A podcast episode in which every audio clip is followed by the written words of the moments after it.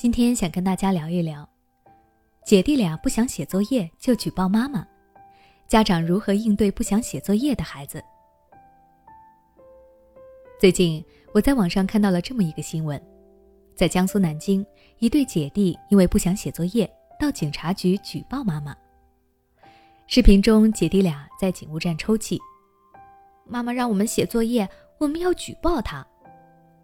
看到这两个孩子的反应，很多网友也是哭笑不得。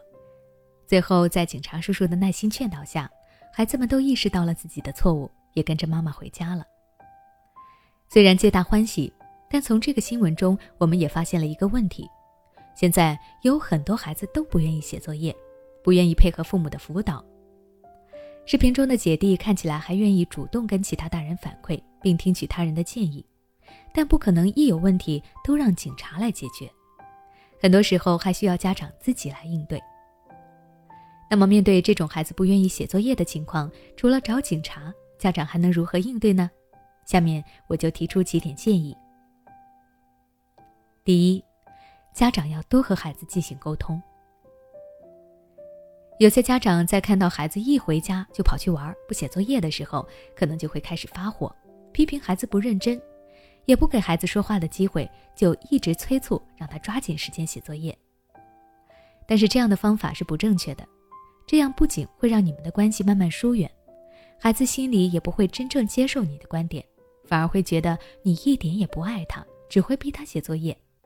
就像我刚刚讲到的新闻，孩子们最后反抗到了警察局里，就算是去找警察，警察叔叔也还是会建议家长多和孩子聊一聊。亲子之间的沟通一直都是需要家长们关注的问题，只有和孩子多聊聊，才会知道孩子在想些什么，为什么不愿意写作业。也只有双方深入的沟通，孩子们才会理解家长的想法。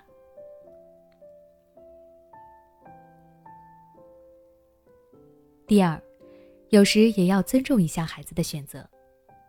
我们刚刚说到，家长要多和孩子进行沟通，了解孩子们的想法。找到孩子们一回来不写作业的真实原因，并且适当的去尊重孩子的想法和选择。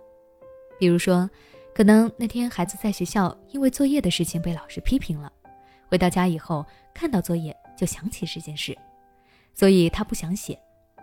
家长在了解完了原因以后，可以先体谅孩子的想法，让他感觉到自己被尊重、被理解，然后让孩子休息一会儿，可以先看一下动画片，陪孩子玩一会儿游戏等等。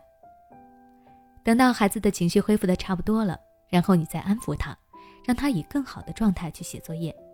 这样，孩子不仅不会抗拒写作业这件事，还会很开心自己能够被爸爸妈妈所理解。